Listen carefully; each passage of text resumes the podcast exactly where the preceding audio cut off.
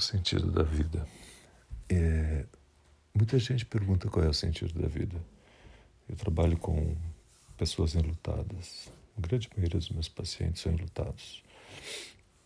E é muito difícil você perguntar para um enlutado qual é o sentido da vida, a mãe que perde um filho. É?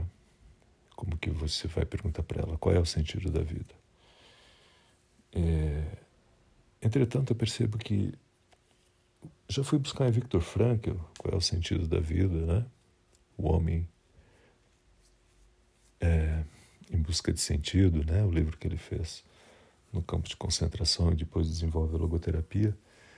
É, e sim, ele, ele, ele, ele traz muitas evidências de que sim, vale a pena. Né? Jung também traz muita coisa que diz sim, vale a pena. Né? E eu fico pensando aqui, Fiquei meses e meses para gravar esse podcast.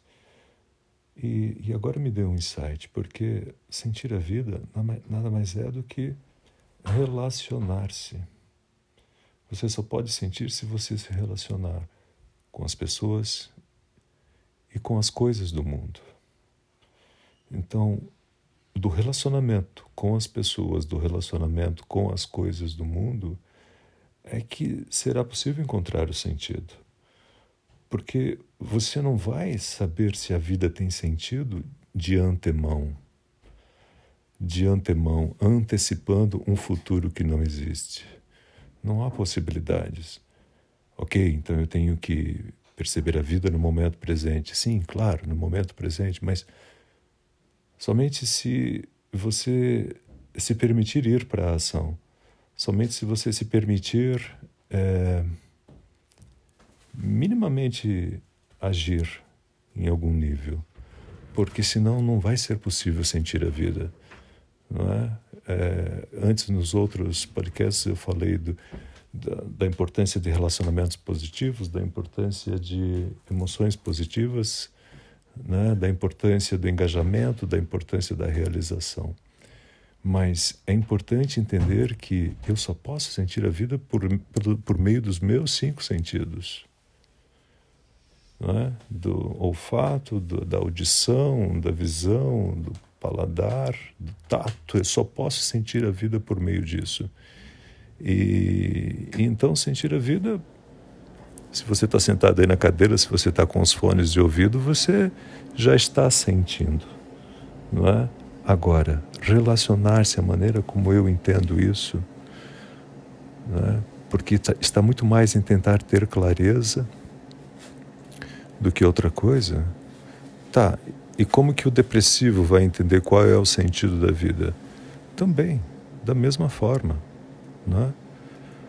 exercitando-se. Como no corpo? Não dá, não consigo sair do quarto, não consigo tomar banho, estou em depressão. Sim, mas existem muitos meios.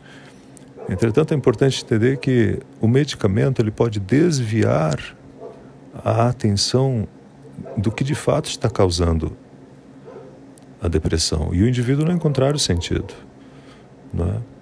Então eu chamo atenção para a meditação, por exemplo, que é o controle da mente. Quanto mais eu tento controlar, tento não, me esforço no controle da mente, mas controle dela eu terei. Né?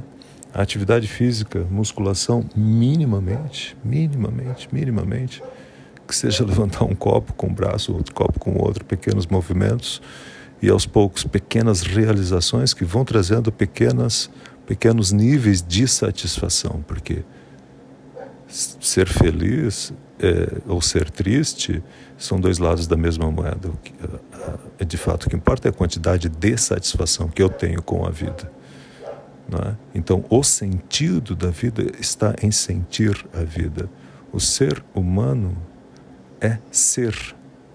Né? Ele precisa ser humano. Então ele precisa entender essa condição humana de sentir a vida. Né?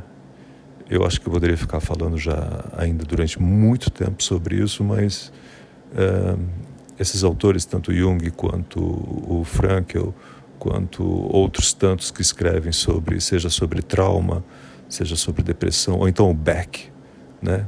O querido Aaron Beck, que morreu agora, né, quando ele traz essa tríade cognitiva, né, quando ele traz, ele olha para a importância da análise da depressão, do estresse e da ansiedade, né? É, mas tudo está no mesmo pacote. É tudo uma mesma psicologia. Então, o sentido da vida está em ser essa condição humana, experienciar essa condição humana, porque você só vai saber se a sua vida teve sentido lá no final e não se esse final chegar de maneira arbitrária por você mesmo, porque aí você não sentiu. aí perdeu o trem, né? É, é para fechar, meu avô me contava uma história que era o seguinte: ele estava indo de trem para o trabalho, meu avô morreu com quase 100 anos, ele estava indo de trem para o trabalho e nisso, antes de o trem parar, um cidadão saltou na, na plataforma. Saltou, caiu, se rolou todo lá, se, se, né? e todo mundo riu dele. Daí ele se levanta, sacode a poeira e diz: O que, que é? Cada um desce do jeito que tem vontade. Né? Então, ok. Mas é, não se pode fazer isso de maneira arbitrária, né? não com a vida. Ok? Muito obrigado, então, por esperar tanto tempo para ouvir esse podcast, esse último dessa série aí de satisfação com a vida, tá bom? Muito obrigado.